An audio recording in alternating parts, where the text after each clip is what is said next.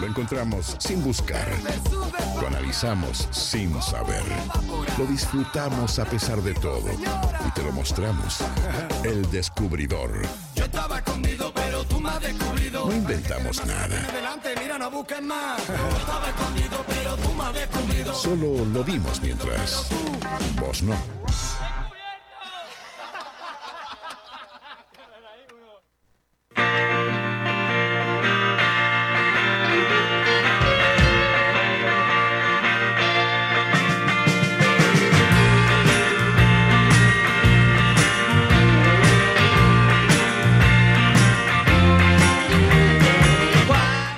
Que nada, eh, ahora sí tenemos audio. Eh, Aclara eso. en, donde- en Manato. Facebook y en Twitch. Eh, a- pedí disculpas a la gente que ahora sí me debe. Bueno, no debe estar porque se deben ¿Te haber ido rezongaron por después, ahí por después de 40 minutos de columna. no me di cuenta que no la había sacado, había desmuteado la transmisión y eh, toda la columna eh, mute, cine mudo, al mejor estilo cine mudo. Ni siquiera que- dígalo con mímica, porque no, No, había no, nada no que había nada que Bueno, por ahí le podemos decir a esas personas que estuvieron ahí, a la espera de ver si salía alguna palabra, que traten de adivinar de qué estábamos hablando.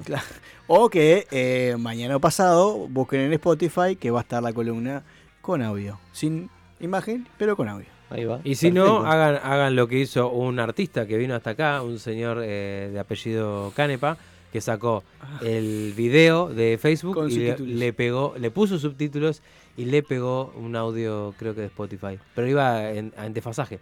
Un poquito, pero Sí. se tomó el trabajo de eso y lo colgó Sí. y eh, le encant- Estamos encantado con la entrevista quedó. A mí me gusta porque estamos subtitulados, ¿eh? para gente que, bueno, que no, que Nunca pensé que No la vida no me No, pero nunca pensé que me iban a subtitular. Imagínate doblado. Pero era posible porque por ahí a veces no se me entiende lo que digo. Exacto, te iba a decir. A veces nos, nos vendría bien eh, estar subtitulado. Pero imagínense esto, ¿no? Un doblaje, alguien que venga y diga, bueno, lo que, eh, eh, ya, ya tú sabes que estás hablando de los virus.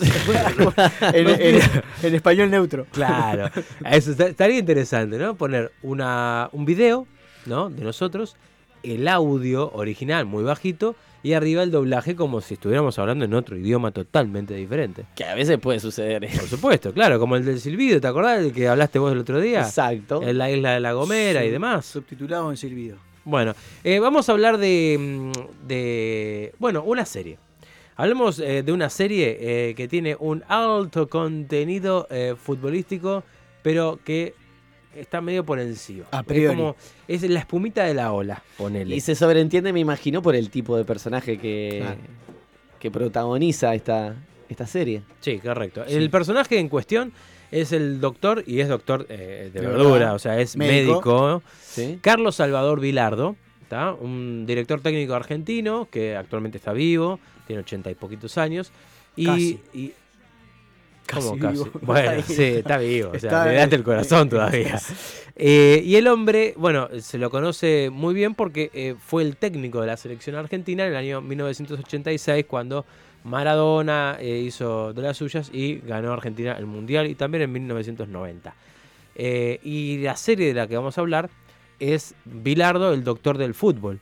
Una serie que Cortita. es corta, son cuatro capítulos, ¿tá? de una hora cada uno aproximadamente, que tiene un alto contenido eh, de, de- Testimonial. testimonial, es un documental muy completo, muy completo, muy completo. Y para el que lo quiera ver, eh, es de, de HBO Max, eh, por lo tanto, si no tenés la plataforma, y bueno. Cuevana 3. Cuevana, sí, yo Cuevana, sé, hay que piratear y en- bueno, yo qué sé, piratenlo. Eh, ¿Qué va a ser? Bueno, son cosas que pasan. O sea, si no tenés eh, HBO Max, que tenés una plataforma que tenés que pagar aparte de todo lo que venís pagando, bueno, tenés este, la opción de Cuevana para mirar esta serie. ¿De qué va la serie? Bueno, básicamente es la vida deportiva eh, familiar y, bueno, la, la vida en general de este hombre. Personal, como Sí, que- es personal, personal. y profesional de. ¿Tiene algún límite este.? O sea, sin spoilear, ¿no? O se va al hueso en una y profundiza demasiado. No, no, eh, yo creo que, que no hay eh, grandes eh, informaciones que uno no maneje más o menos por arriba. O Quizás, por lo menos para las personas que están en el mundo. por lo menos para las personas que están empapadas en, en- en el deporte o en, o en lo que era este Estarán personaje. sudando. No, Empapadas. Si están empapadas en el deporte. Este, hay información, habrá alguna anécdota que no conocías, más o menos, pero en realidad no hay grandes revelaciones sobre su, su historia, más allá de es- esa, para mí sí, esa, eso que vamos a hablar ahora, de eh, que lo teníamos como también por arriba, pero sí se profundiza más esa imagen de la persona exitista que busca el éxito porque no tenía, eh, no había, en, lo dice él, no existe la, la derrota en, en- en- o sea, o es, su es- es ganar o, o- o nada. Y e- eso lo llevó a, a, bueno, elegir y priorizar un montón de cosas que quizás nosotros no lo, no lo haríamos. Bueno, hay una, un testimonio que dice, eh, es el profesor, un preparador físico que se llama Signorini, que mira a la cámara y dice, Bilardo era un cagón. Es un cagón porque le tiene un extremo miedo a, a perder. Eh, y en ese miedo a perder, eh, lucha y denodadamente investiga, eh, siempre por, eh, en pos de ganar.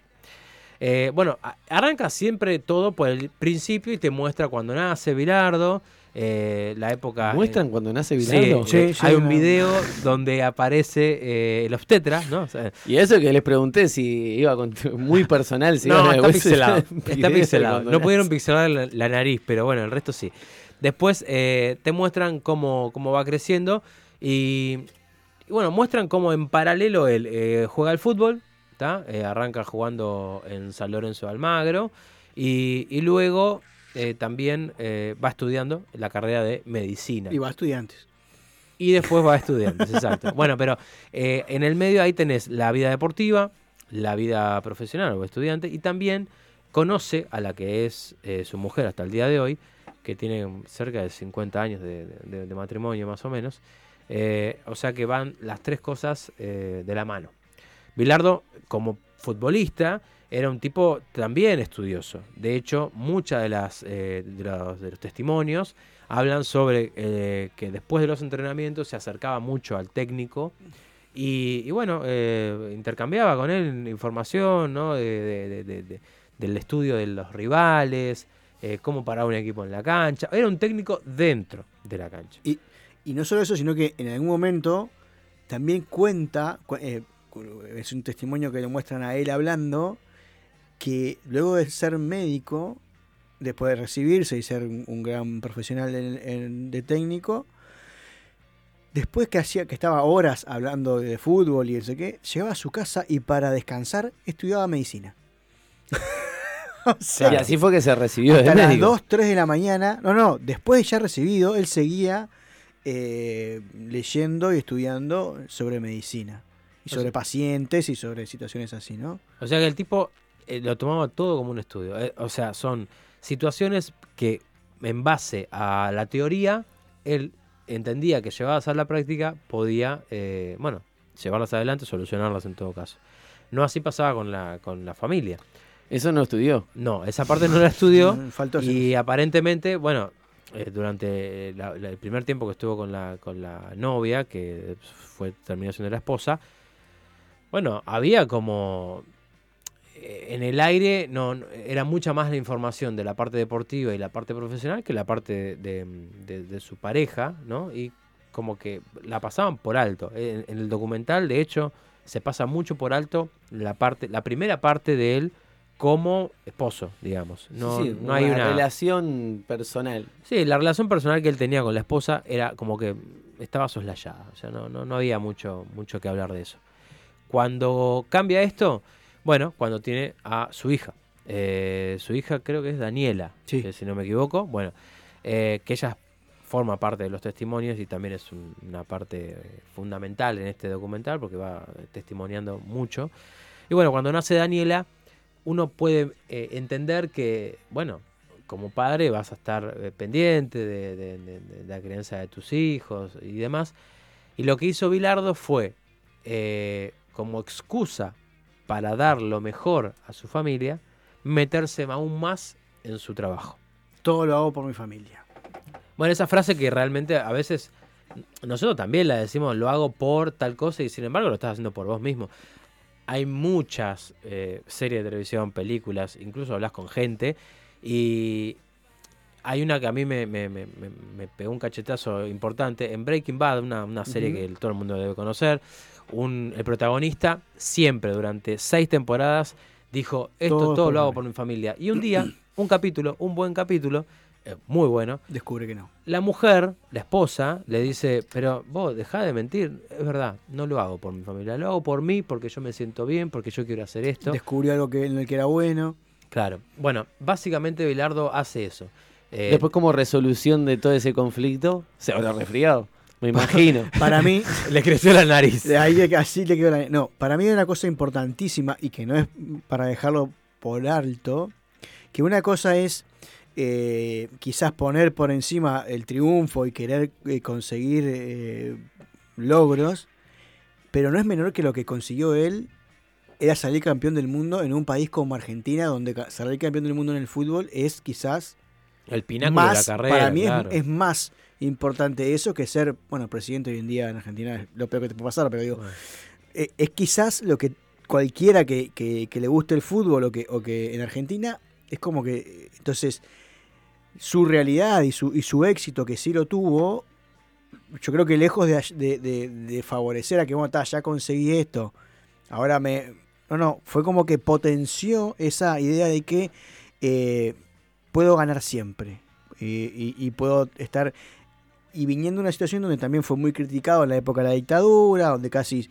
eh, y después cuando vino a- se tomó la democracia, también desde el sistema político, eh, medio que lo querían sacar, y él fue como sorteando todas estas dificultades y siempre ganando, entre comillas, ¿no? Pero siempre él estaba como dando un pasito más hacia, hacia un triunfo, que creo que, que- que es, es como un círculo vicioso, ¿no? Entonces, eh, donde no puede salir de esa, de esa burbuja, como decía el preparador físico, de esa burbuja en donde te acostumbraste a, ganar, no querés saber otra cosa, y genera, para mí desde mi punto de vista, eh, lo que hablábamos alguna vez en alguna columna mía, la sombra, ¿no? De que no querer contactar con lo con otra cosa que no sea el éxito, ¿no? Bueno, la zanahoria para él no estaba nunca adelante, o sea, siempre estaba, no se veía. O sea, para él siempre era como llegar a diferentes niveles y nunca, Nunca llegar. hay una meta. Exacto. Ahora digo, ¿no? La pregunta, digo, ustedes que vieron la serie, el documental, ¿en algún momento cuenta de cuál es el motivo de por qué él tiene tanto asco al fracaso? O sea, digo, porque tiene que haber algún trauma, No, alguna no lo- cosa. no lo comen- no, yo no lo recuerdo. Yo no lo recuerdo tampoco. Sí, él se, se basa mucho en eso. O sea, incluso- ¿perdió alguna vez? sí, después perdió. O sea, nadie gana siempre. O sea, perdió un montón de veces.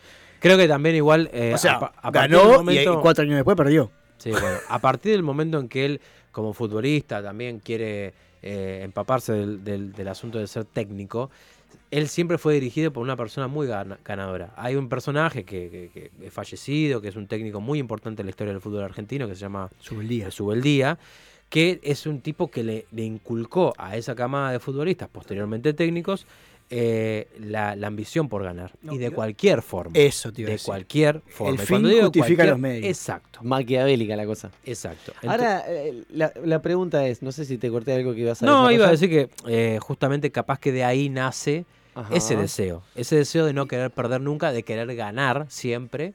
Y él lo, lo- lo- lo mamó muy de joven, ¿no? Pero al- 18, al- 19 años. Al punto que cuentan la anécdota, que es conocida, de que ese equipo de Subeldía, el estudiante es campeón de la Libertadores y de todo, eh, los defensas entraban a la cancha con eh, alfileres. en- para en los, cor- en los tiros de esquina, eh, pinchar y muestran imágenes donde se nota, no, no es, no, es, no es algo eh, camuflado, es, no es una ficción. es un tampoco. Brazo que se estira y que pincha el, el torso de la- de otro, del- No le del importaba rival. nada.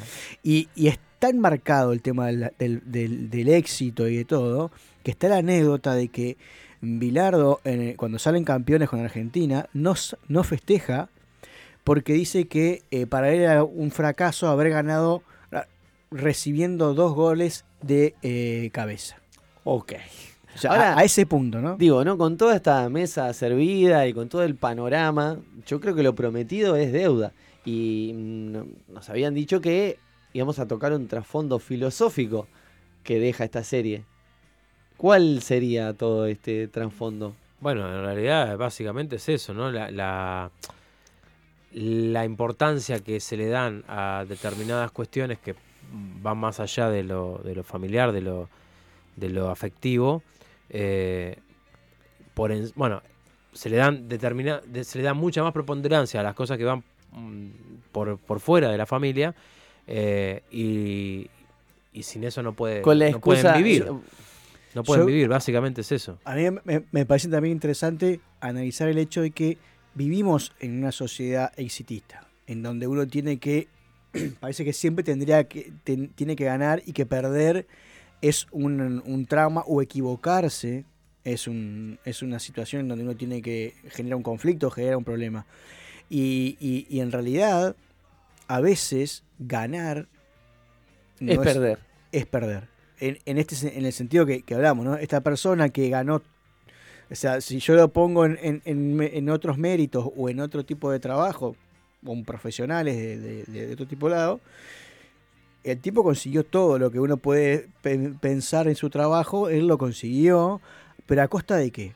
A costillas de qué o a costa de qué? Porque incluso otra cosa que empieza a afectar, no solo que afecta la convivencia y su relación con la familia, en donde eh, no, no era algo. Tenía. eh, Gastón hablaba de la mujer.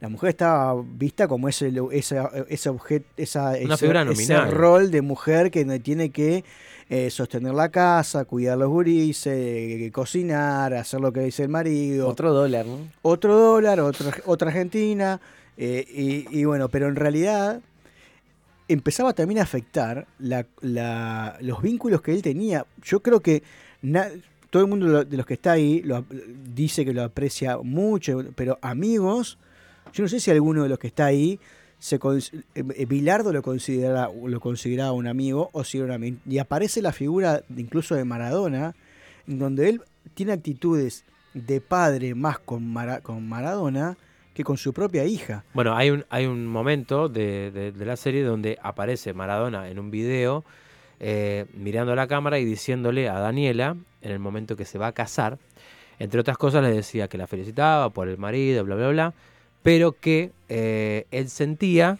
que con el marido que, que- que la desposaba, eh, Bilardo finalmente iba a encontrar el hijo eh, que él siempre deseó y que él proyectó en él. O sea, hasta Maradona sentía Se que eh, el hijo que Bilardo quería era él eh, y no la hija. Sin embargo, Daniela, eh, como, como toda niña o ado- adolescente, cuando, bueno, cuando llegó a sus 20 y al- largos, eh, siempre tuvo ese, esa dicotomía, ¿no? De, bueno, mi papá me, me quiere, me ama, pero, Pero- siempre hubo... eh, es fuerte saberla esa, ¿no? Sí. siempre hubo un- una crítica hacia, hacia esa relación.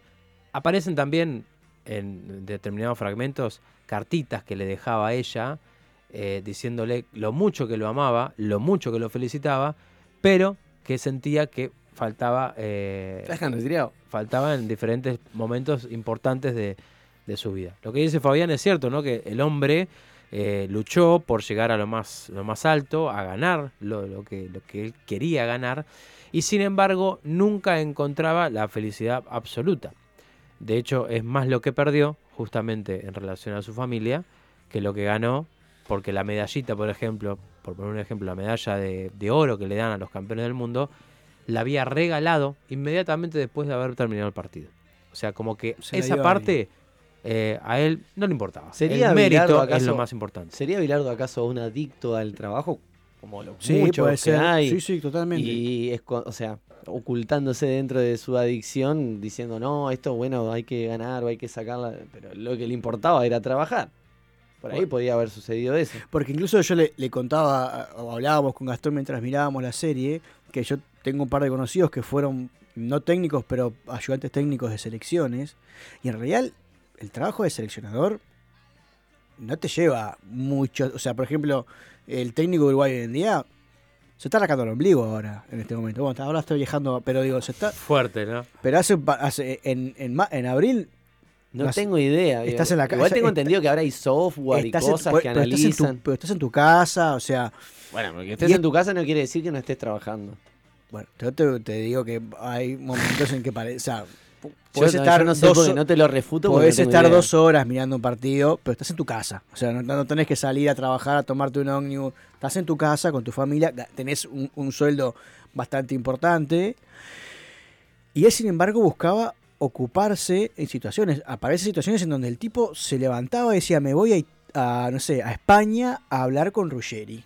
Y iba y le tocaba la puerta en la casa sin avisar, sin, o sea, y vamos a ver un partido de Uganda contra, o sea, se- eh, su obsesión, Había que seguirle el tren, aparte. pero más allá de su obsesión, su obsesión por el trabajo y por esas metas, o esa adicción al trabajo que tenía, em- empezaba a meterse en la vida privada de, la- de las otras personas, eh, en- de los otros deportistas que no, no sé si estaban muy Mm. contentos, en realidad, por lo que cuentan, lo cuentan medio de forma jocosa, pero...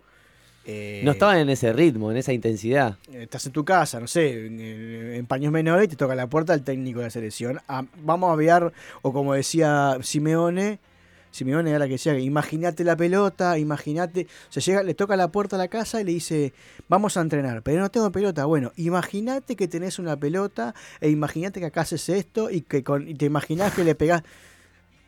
Era una locura. Imagínate o sea, que te caigo a tu casa y me tenés que bancar la cabeza. Exacto, hay, hay, hay, hay anécdotas que incluso no, no aparecen en, en este video, en donde le toca la puerta a otro y con un ladrillo le empieza a dibu- a dibujar la cancha en la pared de la casa del, del, futbolista que iba a visitar. O sea, es como que eh, hay situaciones en donde ya pasa no solo que afecta a tu vida, sino que estás interviniendo y afectando la vida privada de otras personas.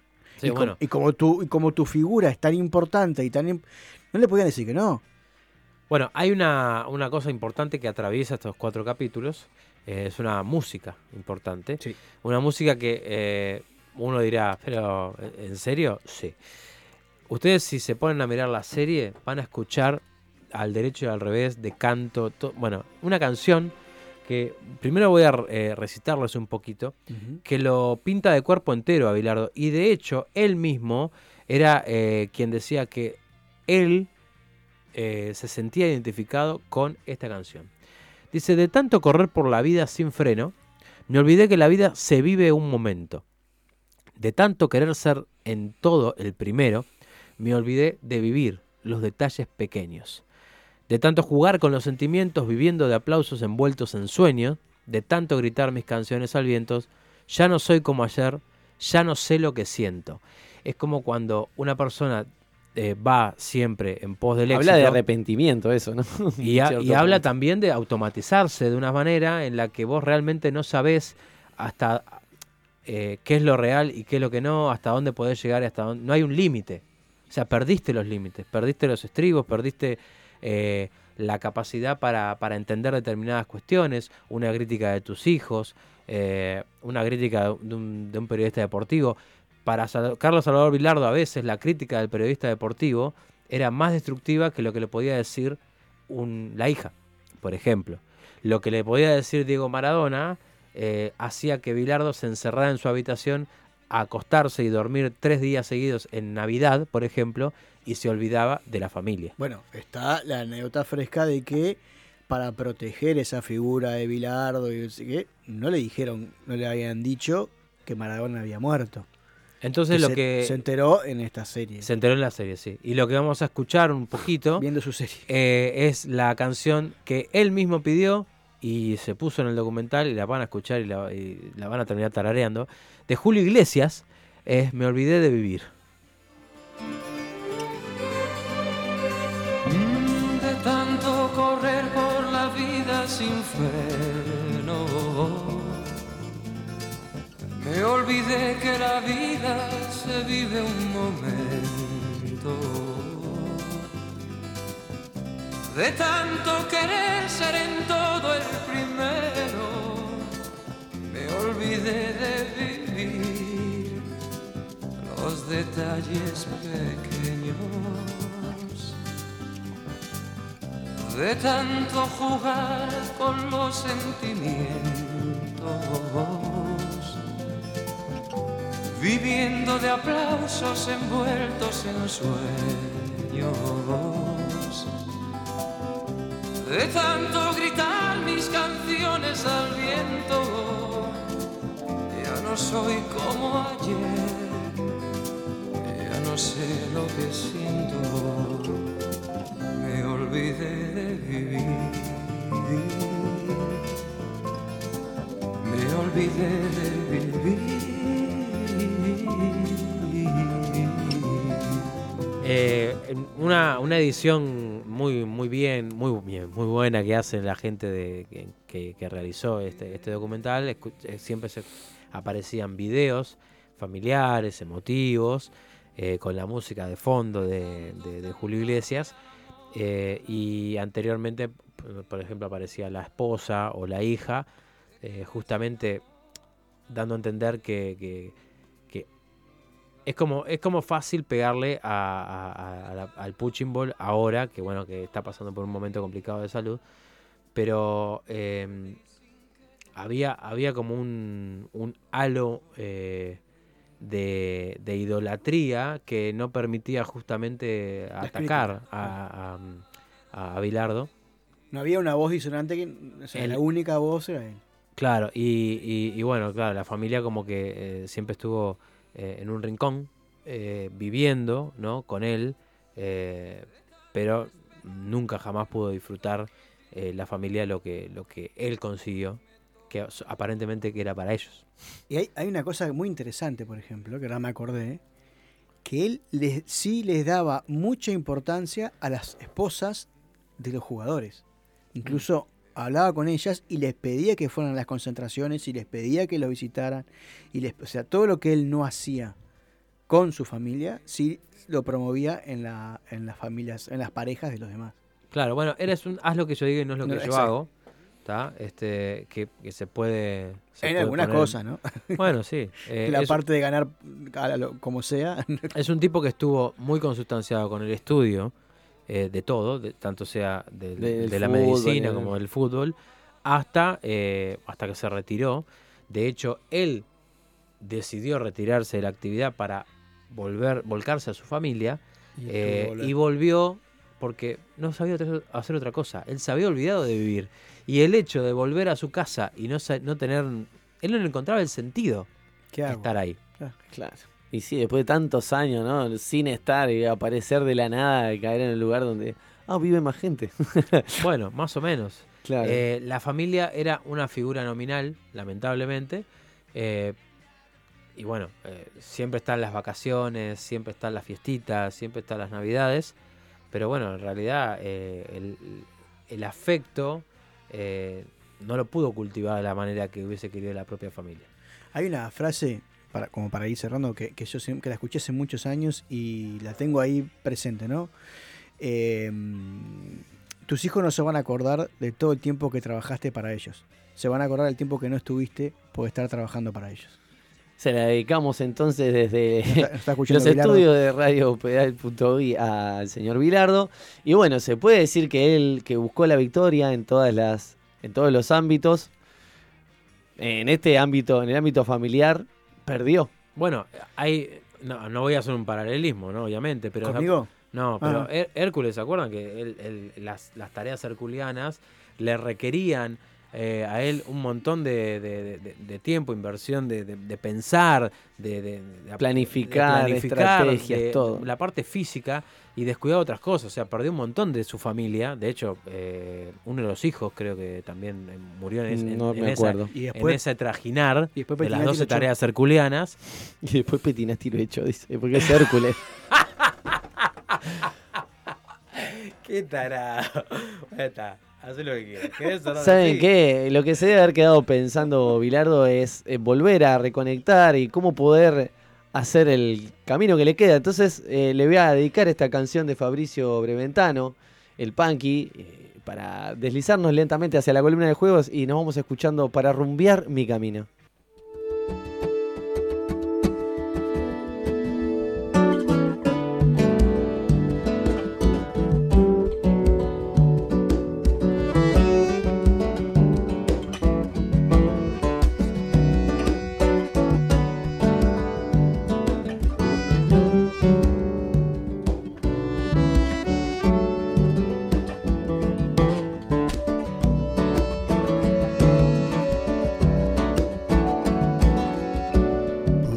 Canción en la radio,